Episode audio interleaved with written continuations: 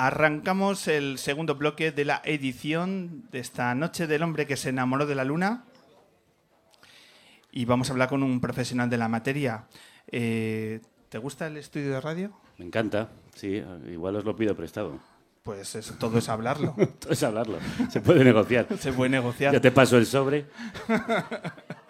Ya empezamos a hablar de sobres, mal vamos. Bueno, ya ha empezado, eh, ya ha empezado Perico Placer. Hay unos cuantos gángsters, ¿eh? Sí, hay unos gángsters por aquí. De hecho, yo debería empezar saludando, hey yo. Un día tan rapero como el de hoy.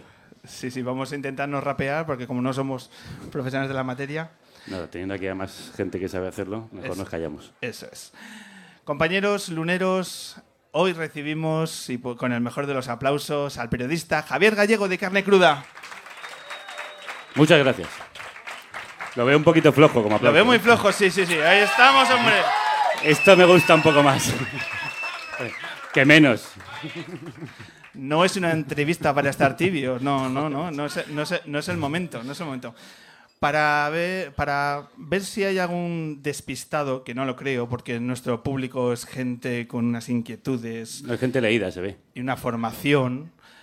Vamos a meter sintonía de carne cruda y colocamos de lo que vamos a hablar, ¿vale? Vale. Venga, sintonía. Welcome to Carne, carne cru- Cruda, Cruda, the album. Join us for danger, excitement, innovations, and emitiendo desde los estudios Goody para toda la galaxia, en colaboración con el diario.es. Carne cruda. La República Independiente de la Radio.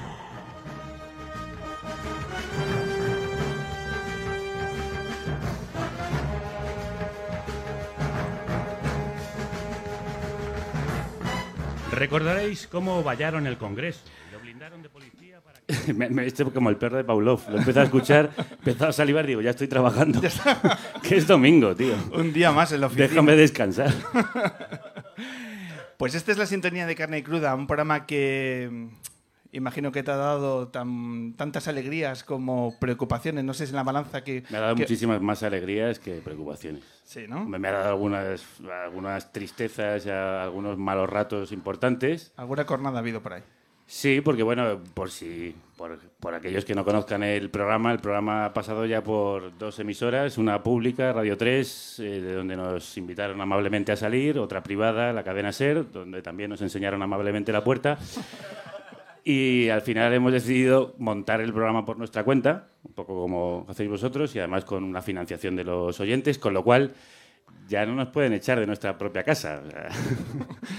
Bueno, bueno, pues- bueno, bueno, bueno, en este país todo es, todo es posible, todo se andará. No, pero en fin, o sea, yo creo que ahora mismo, como dependemos básicamente de los oyentes, que son los que han levantado la casa para que podamos seguir emitiendo, pues ya no puede venir la UIP de la radio a sacarnos a palos.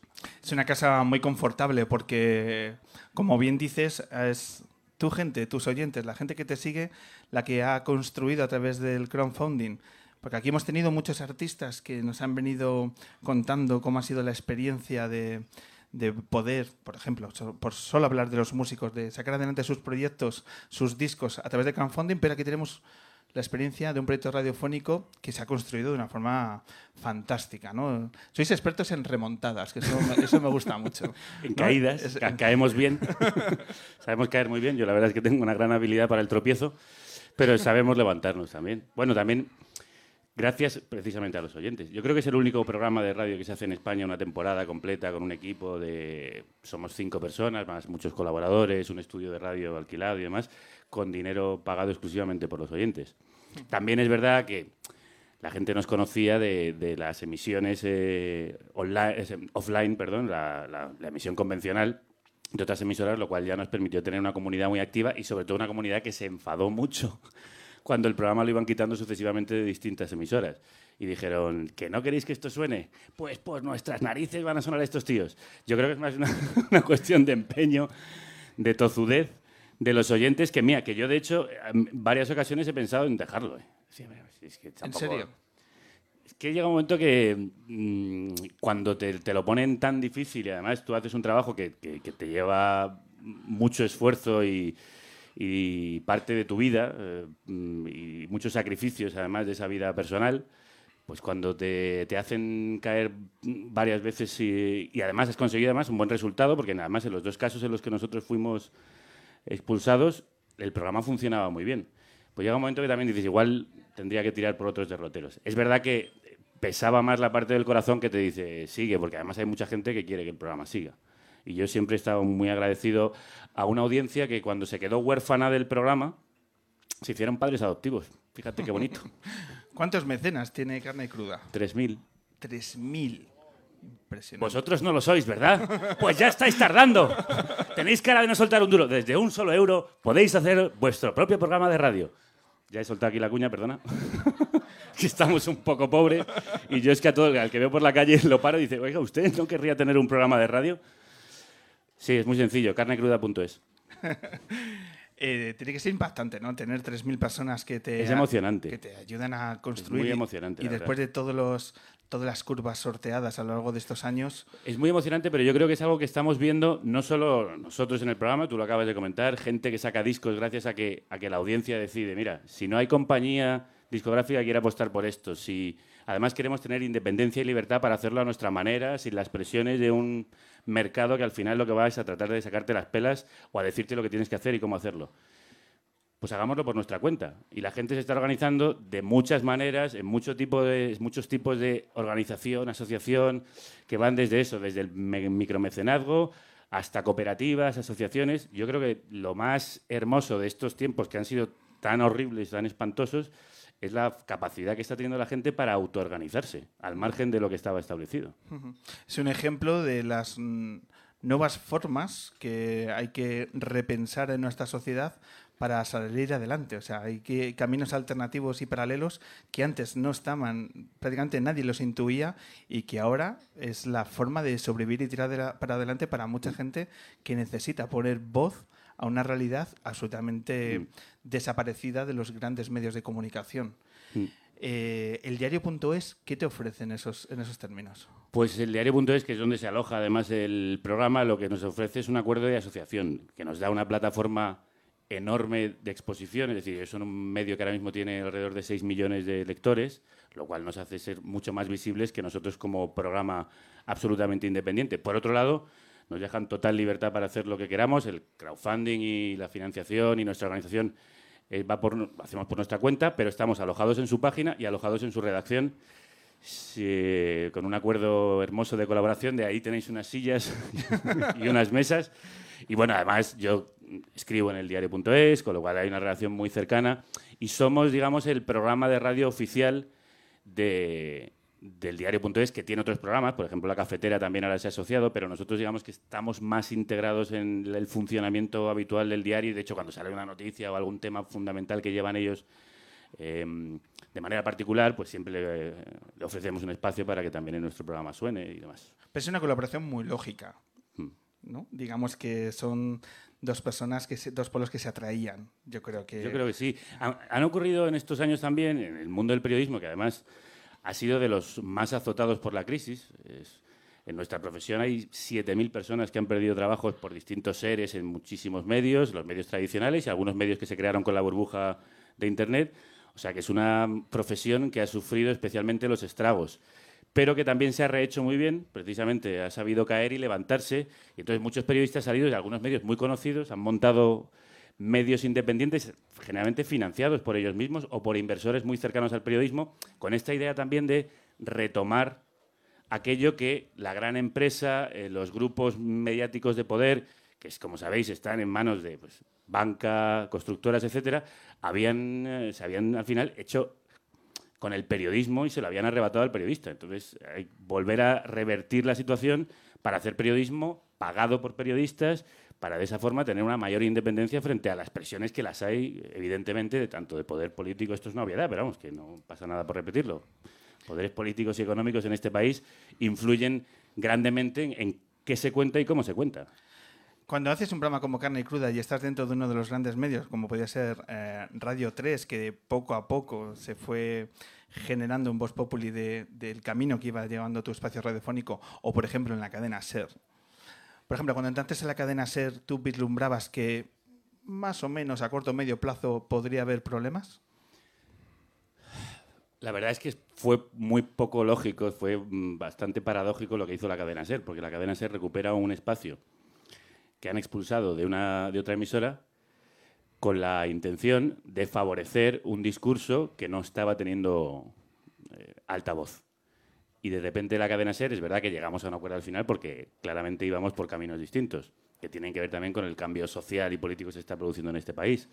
Nosotros somos un programa que ha apostado mucho por tanto las nuevas formaciones políticas como por las nuevas mentalidades sociales y políticas. Y ellos al principio les pareció muy bien esto de bueno, apostar por un programa combativo, pero cuando a lo mejor tuvieron el combate dentro y vieron que la situación, además en España, que ha sido muy crítica en los últimos... Ya se nos olvidan porque pasan tantas cosas, pero es que aquí eh, ha, ha, habido una abdicación de un rey, ha llegado un partido que no lo conocía eh, ni el Tato y ha sacado eh, en las últimas elecciones 5 millones y en las primeras un millón y pico. Y todo se ha saltado por los aires, ¿no?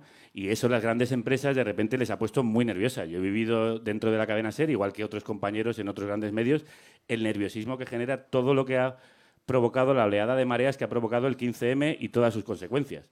Entonces, cuando ellos nos, nos llaman inicialmente, yo creo que querían apuntarse ese tanto de la libertad de expresión pero las circunstancias social, sociopolíticas cambian y empezamos a ser incómodos. Y entonces, pues, eso fue muy paradójico. También es verdad, y hago una pequeña mención a lo de Radio 3, que me parece muy lamentable que en la radio pública no pueda haber un espacio para un programa mm, que habla de, también de cultura subversiva, de, de, activismo social y de una serie de propuestas que creo que en este país deberían tener voz en la radio pública y no la tienen. Totalmente de acuerdo, pero por ejemplo, Javier, cuando entras en la cadena SER, firmas una cláusula de independencia editorial que mm, sorprende, cuanto menos. Es decir, que la independencia de un periodista tiene que firmarse como una cláusula en el contrato. Eh, bueno, es que yo venía de una mala experiencia. Entonces dije, vamos a poner esto por escrito, que en realidad es más simbólica que otra cosa, quiero decir. Porque lo que decía esta cláusula era que por razones editoriales la cadena SER no podía prescindir de un programa como el mío pero puedes inventar siempre otro tipo de, factores o razones, ¿no? Pues eh, la programación que estamos diseñando para el año que viene no va por la línea en la que tú sigues. Eh, hemos pensado que ahora mismo no apoyas el concepto de radio que nosotros queremos hacer. Cualquier cosa puedes inventar. No podían decir lo del fallo de lo de la baja audiencia porque nosotros éramos, pues después del larguero, La Ventana y Milenio 3, el programa de Iker Jiménez, el cuarto programa más descargado de toda la cadena SER. Así que, pero bueno, era, yo, yo puse esto, digamos, para curarme en salud y también una reivindicación de quiero que esto quede por escrito, porque vengo de, vengo de sufrir los estragos, las consecuencias de esto. Pero la pregunta es la contraria. ¿Qué hubiera ocurrido eh, o qué ocurre en los programas en el que no se firma y no se habla sobre eso? Bueno, esto se ve habitualmente. Seguro que algunos o todos y todas vosotras eh, recordáis algún programa que os gustaba mucho y de repente desaparece y nadie da una explicación. Esto ocurre todos los días. O periodistas que son echados de los medios, pero cada dos por tres. Algunos además incluso que son eh, gurús periodísticos. El último, Miguel Ángel Aguilar, eh, del país, por hacer una pequeña declaración en el New York Times. Y al día siguiente un tipo lleva 40 años en, en ese periódico, que es uno o 30 años, vamos, 40 no lleva ni el país, pero 30 y pico años, y de repente se encuentra de patitas en la calle, pues porque ha hecho un comentario mínimamente crítico a, su periódico. Esto está ocurriendo todos los días, pero vamos, una cláusula como esa tampoco creo que te, te salvaguarde de nada, pero no viene mal reivindicarlo, ¿no? Claro. Eh, seguramente en las aulas de las facultades de periodismo deberían saber esto los, los futuros periodistas, ¿no? Que la independencia en ocasiones hay que subrayarla. Sí, y yo lo que creo que habría que subrayar es que la independencia solo se consigue con la cooperación. Es decir, en una trinchera, si solo uno levanta la cabeza, es muy fácil que se la vuelen. Si levantan la cabeza cientos o miles, ya es más complicado. ¿Cuántos periodistas hay en este país que se hayan llevado las cornadas, como decíamos anteriormente, eh, como las que has tenido tú por hacer este tipo de periodismo? Es decir, ¿hay más heridos por el camino o más gente que está disfrutando de una sensación de confort? O, ¿Cómo es vuestra situación? Siendo compleja, pero hay muchas veces que solo el, periodismo, recuerdo por ejemplo todos los problemas de Canal No, que solo cuando la batalla estaba perdida se, mm. se puso el grito al cielo. Hay mucha profesión que está sometida al silencio por las presiones y que no está haciendo, saben interiormente que no se está haciendo ese ejercicio de valentía que la sociedad demanda. Hombre, eso es evidente, porque de hecho cuando se hacen encuestas en España sobre la opinión que tiene la población sobre el periodismo no suele ser muy buena y es es triste porque de hecho vivimos una época en la que ha sido el periodismo el que ha desvelado todos los eh, asuntos de corrupción que han hecho movilizar a la sociedad, pero sin embargo es verdad que hay una, parte de la profesión muy silente, sumisa, cautiva o incluso militante de partidos que hacen ese mm, periodismo partidario o cómplice. ¿no? Yo siempre recuerdo en este caso esto que decía Hannah Arendt sobre lo que llamaba ella la banalidad del mal. O sea, no hay que pensar como en grandes monstruos que hacen el mal, sino que el mal se hace en realidad por personas muy corrientes y comunes, como cualquiera de nosotros, que en un momento determinado agachan la cabeza o miran para otro lado y simplemente de una manera muy frívola, banal y, cotidiana colaboran a que el mal suceda. Y hasta que no nos demos cuenta de que somos responsables de nuestras vidas, de nuestra sociedad y que eso implica unos riesgos, pues creo que no tendremos un país mejor. Claro. Y eso está... Gracias, porque este ha sido un aplauso merecido. Muchas gracias. Algunos tenemos a lo largo de los, el anterior lo tuvimos que arrancar ahí. Estaba la gente ahí un poco... El aplauso inmerecido. eh, estaba pensando que, claro, el, el, profesional también tiene su cuota de responsabilidad, pero yo creo que la ciudadanía también. En el sentido de que pero es que el profesional, aparte de profesional, es ciudadano. Es que el problema es que nos olvidamos, parece como si tuviéramos doble personalidad todos. Ya, pero o sea, tenemos bipolaridad o qué nos pasa. Pues cuando estamos en el trabajo seguimos siendo ciudadanos. Cuando somos padres también somos ciudadanos. Cuando somos ciudadanos también somos padres. Y todo esto tiene que estar unido en la misma persona. ¿no? El problema es que la gente se olvida de una cosa y de otra. Cuando va a votar se olvida que es ciudadano y solo se acuerda de que es padre y necesita dinero y piensa que ese partido le va a conseguir más dinero. En fin, nos olvidamos de que somos personas globales y que en todo momento tenemos que actuar como tales. Completamente de acuerdo. Inclusive con el ejercicio este de lapidar la figura del periodista hoy en día, también hay un ejercicio, yo creo, crítico que debería hacer la ciudadanía de demandar un periodismo crítico donde, por ejemplo, cada vez que vemos las portadas de cada mañana, eh, pues a gran parte de la gente que compra los periódicos debería caerse la cara de vergüenza. Es decir, estamos comprando esto, que sabemos que está nos están vendiendo las mentiras que nosotros queremos comprar. Y así, etcétera, estamos etcétera. votando esto.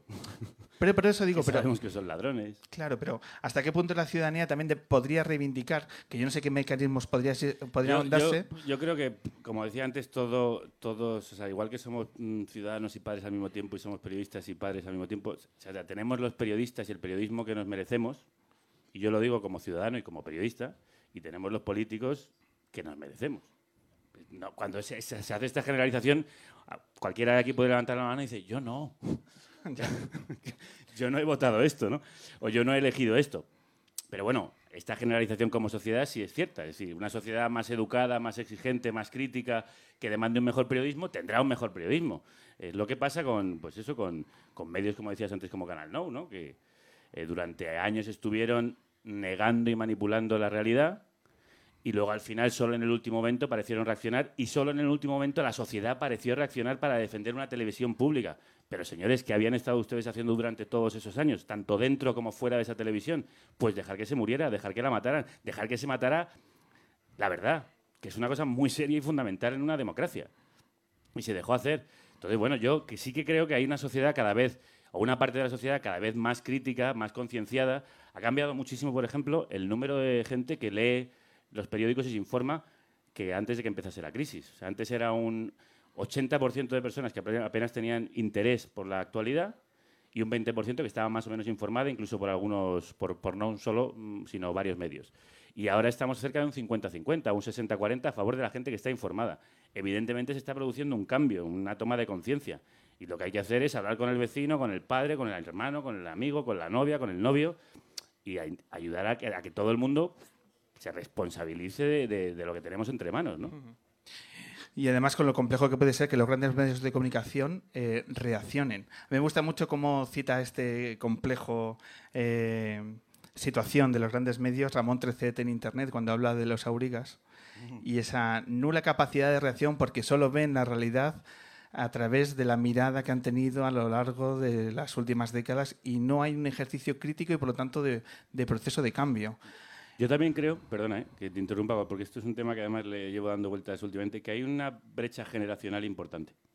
Lo reflejan también las encuestas en los votos, ¿no? O sea, la sociedad de más de 60 a 65 años, pues más conservadora, es la que está impidiendo que haya un cambio político, porque mayoritariamente ha votado a los partidos de toda la vida. Mientras que la gente joven, desde los 18 a los 35, incluso los 40, está más en partidos de izquierda o centro o nuevo centro que han aparecido. ¿no? Yo, yo noto esta, brecha también de los viejos medios, los nuevos, los viejos periodistas, los nuevos. Evidentemente eso no, quiere decir que no haya personas de más edad que puedan ser progresistas, críticas, ácidas y capaces de remover y subvertir el orden establecido. Pero es verdad que yo creo que en este momento en España se está produciendo una, ruptura, una brecha generacional entre la sociedad, entre la, sociedad que construyó la transición y la nueva, pues, los, los, nuevos, los que quieren construir una nueva transición o un nuevo país hmm. distinto a, al que se estableció entonces. Y ahora mismo, pues creo que tenemos un choque, hay que matar al padre. en el sentido simbólico, amigos. Tened cuidado. Es que la ironía no se coge bien en la radio. Ha habido un silencio sí, ahí, un, un contemplativo. De, por favor, que llamen a la policía. Este tío está diciendo que asesina a mi padre. ¿Pero qué está pasando? No, simbólicamente, amigos. Yo quiero mucho a mi padre. Un beso, papá, que sé que me estás escuchando. Eh, otra cosa, otro aspecto que se critica ahora mismo del, del periodismo actual es que en demasiadas ocasiones el propio periodista se ha erigido en el protagonista. Mm no es lo que cuenta, sino quién lo cuenta, lo que realmente se pone en valor. Y para eso tenemos las tertulias eh, radiofónicas y sobre todo televisivas que yo creo que bueno, están siendo el epicentro del debate político en este país, acabáramos, y que eh, bueno, pues está monopolizado por ciertas voces que mm, bueno, pues centran finalmente todas las opiniones. Me pregunto, Javier, si alguna vez te han tentado sabiendo tu perfil y tu forma crítica de, de, analizar la realidad, de estar presente en ese tipo de espacios. Bueno, si voy a una tertulia. ¿Mm? Pero, en, en, la televisión. Pero en estas más representativas. Bueno, es, voy, yo voy a una que está en cuatro por las mañanas, la verdad es que no hablo mucho, eh, pues no tenemos mucho tiempo de eh, las mañanas de cuatro. Tú yo creo que te estás refiriendo más a la sexta noche, Correcto. que es digamos el referente de la tertulia política en este país, Eso ¿no? Eh, no, a mí no me han intentado ir, ir ahí. Eh, es cierto esto que dices, que hay una parte circense y, pues, evidentemente espectacular de, la de espectacularización de la política a través de personajes conocidos, pues que son que tienen tirón y que despiertan tanto la rabia como la atención del espectador y por eso están ahí. Yo creo que también habría que hacer la reflexión de si la televisión se ha convertido en el Parlamento es que el Parlamento está fallando con todas las eh, pegas que le puedo poner a formatos como La Sexta Noche o a algunos de los individuos que aparecen en un formato como ese, pero creo que es muy sano que de repente en un país que hemos estado envueltos en mamachichos y en grandes hermanos, que siguen ahí, en tronistas, que son los que ocupan y ocupan, eh, copan y ocupan la televisión, pues de repente en prime time de un sábado noche que aparezca un programa político hablando de los temas de actualidad me parece un síntoma de salud democrática del país y de madurez. Es verdad que sería muy mejorable el formato, pero vamos, creo que, que, tiene cosas muy positivas. Y tendríamos que preguntarnos por qué se ha convertido la televisión en el centro de debate y no el Parlamento, que es donde debería estar. Carne cruda, y yo creo que es un indicador de la buena salud del, del espacio. Bueno, pues también tiene eh, un peso específico muy relevante porque, por ejemplo, un indicador puede ser que en las últimas elecciones grandes eh, personajes de los... Eh, principales grupos políticos han pasado por tus micrófonos. Eh, me gustaría saber un poco tu opinión en el trato personal, cómo encaran, por ejemplo, un Pablo Casado, un Cristina Cifuentes, cómo encaran una entrevista en, en carne y cruda. ¿Cómo es tu, la, la, sensación que tienes Yo, a la hora de recibirles y... La sensación que tengo en general con los políticos y todo el que está en el orden público y especialmente en el orden del poder es que es un teatro. O sea, cuando llegan allí no son la persona que después vemos en televisión eh, o que escuchamos en las declaraciones. Cuando llegan allí son personas más o menos normales. más o menos. más o menos, tampoco hay que exagerar, pero que en realidad se parece a personas que conoces. O sea, no son androides, aunque lo parezcan a veces en televisión, eh, no, no, son extraterrestres, aunque lo parezcan a veces cuando hablan. Pero es verdad que interpretan un papel, interpretan además el papel muy bien y de hecho son muy buenos en eso. Y te lo digo de políticos que son están en, en la órbita contraria a lo que yo pienso, pero digo, en lo suyo son buenos. ¿eh? Y fíjate que me parece que están mintiendo, que están manipulando, me parece que no están respondiendo a la pregunta que yo le hago, pero qué escurridizos son los jodidos. ¿eh? ¿Cuál ha sido la entrevista más complicada con un político? Pues probablemente. Bueno, la verdad es que estas navidades con la campaña electoral que entrevistamos, como decías, eso, a Pablo Casado, a, a Cristina Cifuentes, a Inés Arrimadas de Ciudadanos. Uf, Pablo Casado es, tiene la cara de piedras. Decía mi hermano, y perdón que, que lo introduzca aquí en la conversación, dice, el día que ese tío defienda algo en lo que realmente cree, es imbatible. Porque es, es capaz de defender una mentira con una soltura pero una soltura, o sea, que yo la verdad es que creo que en eso es muy bueno. O sea, es, es un gran portavoz del Partido Popular. Porque es un tipo que defiende lo indefendible y dices, macho, no hay manera de agarrarle. ¿eh? O sea, le entras por un lado o por otro y dices, "Tengo- tiene la cara de hormigón. Luego es un tipo encantador, ¿eh? Es decir, que es un tío encantador, amabilísimo, muy atento con la gente que estaba en el estudio, saluda a todo el mundo, igual que Cristina Cifuentes.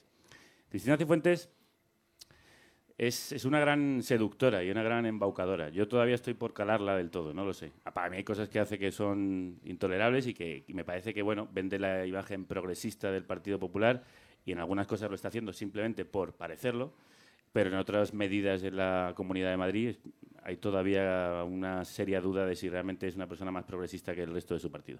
Pero es una gran seductora. ¿Tu relación con Pablo Iglesias cambió después de vuestra... es que igual aquí pues- la gente no conoce que tuvimos un desencuentro. ¿no? No, Yo creo que es bastante público ese momento. ¿Cómo fue ese momento en el que con Pablo Iglesias tuviste ese punto de tensión, el techo en cara que no esperaba, ese tipo de, Ya, de, de preguntas? ¿Cómo, ¿Cómo encaraste y sobre todo cómo fue después, eh, cuando se apagan los micros, eh, se pudo retomar o no? la- Sí, sí, hombre, uh, generó una fricción. Bueno, pues resumo muy rápidamente, por si alguien no sabe la historia, Pablo Iglesias en una entrevista en, en mi programa, ante unas preguntas que tenían que ver en- con el caso Monedero, que entonces estaba muy, muy en boga, llegó un momento que se, se enfadó.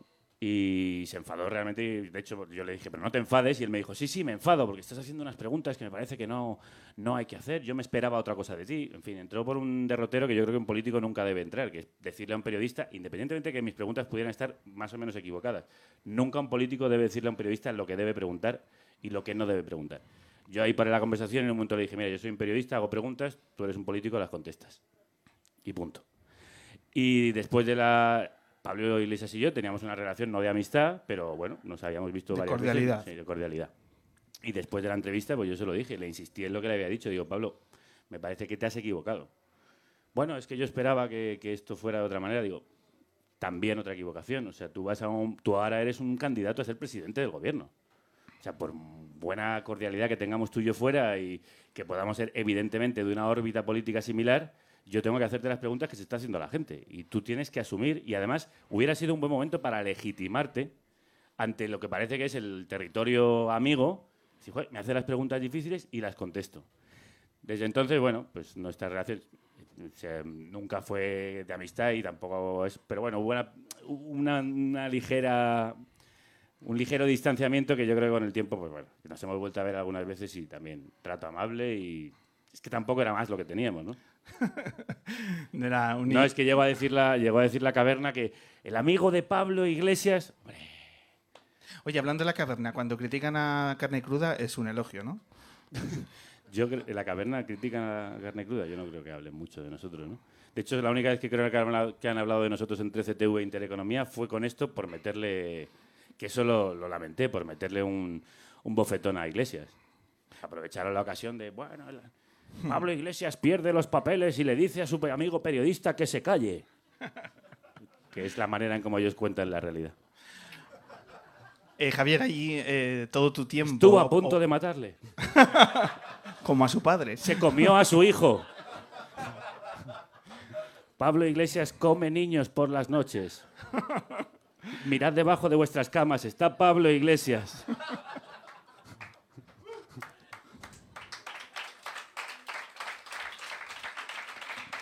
Por cierto, Podemos es una secta satánica.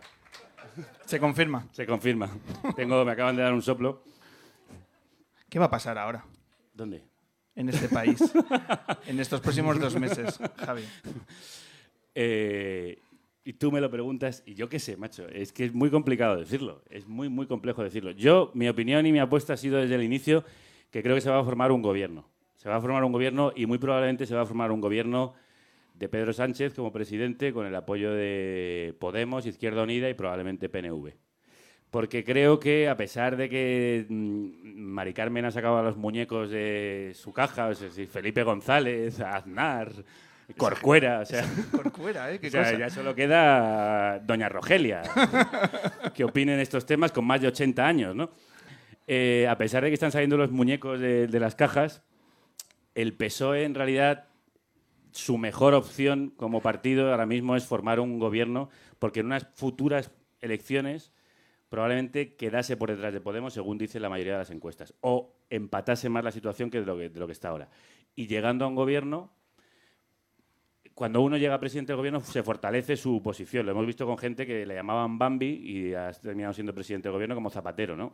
Y, un tipo como Rajoy, que lo único que sabe hilar en las frases son vasos y platos, ha llegado a presidente del gobierno y, y en fin, a moverse por el mundo. Fortalece el llegar a presidente, o sea, te da un, Unas competencias personales que, que se agradecen. Y entonces yo creo que al PSOE le conviene más que ir a unas elecciones intentar a toda costa formar gobierno. Lo intentará también por otro lado con Ciudadanos, pero es verdad que Ciudadanos no tiene suficiente para darle y es muy difícil que Podemos se abstenga. O sea, otro pacto posible sería PSOE con Ciudadanos y la abstención del PP. Pero parece difícil que ahora mismo el PP se abstenga en esa situación, porque además el PP lo que quiere es que le apoyen a él. En fin, no quiero aburriros con estas historias, pero mi opinión es que sería lo más factible, lo mejor, a pesar de que mucha gente dice ¿no? que acercarse. eh, Evidentemente, Podemos quiere acabar con el PSOE, claro. Claro, es- es- está- va- van a por el mismo tipo de votantes. Hay un nicho ahí importante que quieren compartir, pero el PP también quería acabar con el, con el PSOE. Es decir, eh, No, la verdad que lo están consiguiendo entre todos, ¿eh? no, y el PSOE, de hecho, quiere acabar con el PSOE. Y es el que mejor lo está haciendo. Es más, a lo mejor durante el programa ya acaba el PSOE. Sí, eh, perdón. Sí, nos informan de que el PSOE ha muerto. Como decían por ahí, lo fundó Pablo Iglesias y otro Pablo Iglesias ha acabado con él. Se lo va a cargar. Y eh, bueno, entonces, aunque tiene otras posibilidades, en mi opinión, la que mejor le viene, aunque evidentemente la, la fricción con Podemos y la lucha por los mismos votantes le puede venir mal, también le puede ayudar, quiero decir, si salen, las cosas no salen mal del todo, bueno, puede decir, no, nosotros hemos sido presidentes, eh, hemos sido gobierno, hemos gobernado, hemos llegado hasta aquí. En fin, creo que es de, su- de- de- de sus opciones, que son casi todas malas, la mejor, la menos mala. La menos mala, ¿no? Bueno, después de... Y además así nos libramos de otras elecciones, ¿eh? Vaya- Imagínate de nuevo todos los políticos por carne cruda. De, de- pues, Pablo yo- Casado Yo de nuevo paso, ya, ya no- ya sabemos de qué van, yo paso de volver a entrevistarles. ten cuidado si vais No, pero hay una cosa, a mí, a mí me ha gustado mucho de estas elecciones, no sé qué pensáis vosotros, que ha sido, ha sido- son unas elecciones que dan un tablero muy democrático. O sea, obliga a todo el mundo a hablar con todo el mundo. O sea, nadie puede hacer nada sin la ayuda de alguien. Pensamos que no estamos acostumbrados. Yo creo que... No, claro, no están, ni ellos menos. Ya, claro, por eso digo. Nosotros sí, porque tenemos amigos, hablamos con gente, llegamos a acuerdos, pero ellos no saben qué hacer. Nosotros que no hemos tenido una mayoría absoluta en la vida, En la vida. pues claro, somos gente que tenemos cierta tradición a la hora de entablar consensos. Complicado, complicado este puzzle. Eh, para ir cerrando, eh, Javier, con el tiempo que te, te Sí. centra carne Hay cruda, Hay gente que se está durmiendo. te deja... yo- no, no, es nuestro técnico de sonido. Pues Eh, es- también es gente, ¿eh? aunque sea técnico de sonido. ya, pero como tiene esa pereza en el cuerpo hoy... Un abrazo. Despierta, Eric, te queremos. Eh, Tío, da conciertos, joder. Pedazo de vago. Yo no he visto un tío más perezoso, o sea. es el oso perezoso. Pero bueno, ¿qué le pasa a este tío? y eso que se cumple, ¿eh? Es su Oye, yo no sé ni cómo acaba el disco. Ah, qué, va, qué rollo. Va, paso de editarlo. Va a acabar el disco y es el recopilatorio de su carrera. Pero que lo recopilen otros.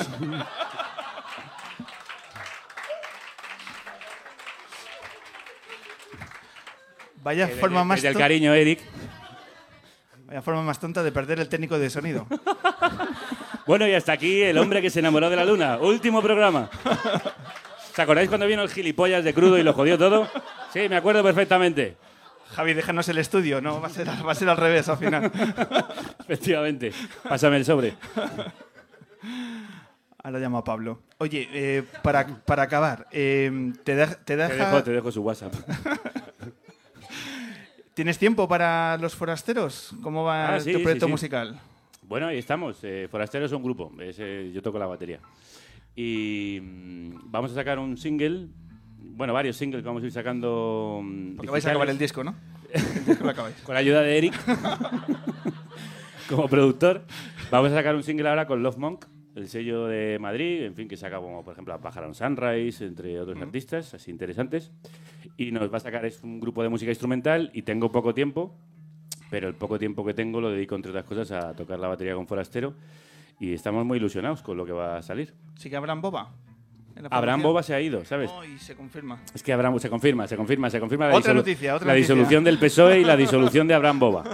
Abraham Boba es el teclista, era el teclista de Forastero, pero ahora mismo está en un proyecto que bastante gente conoce ya, que se llama León Benavente, Benavente. que ha sido como una de las últimas grandes Irrupciones. eh, irrupciones de la música indie. Y ahí está Abraham, que es el cantante y teclista, entonces no podía compaginar. Pero tenemos a Xavi Ontiveros, que es un, mm, aparte de un tipo muy guapo, es un fantástico teclista. Bueno, pues con la música de los forasteros vamos a despedir. Forastero, forastero a secas. Ah. Igual luego vienen más si somos los forasteros, pero por ahora solo es forastero. Bueno, pues con ese matiz de forasteros, eh, te queremos agradecer estos minutos de radio, Javier. No, a vosotros. Muchísimas gracias eh, por regalar carne cruda a... Eh, no ríais más, que no he dicho nada gracioso. Estamos en momento de se- despedida. se están riendo de mí. Me voy. Muchísimas gracias, Javier Gallego, carne cruda. Gracias.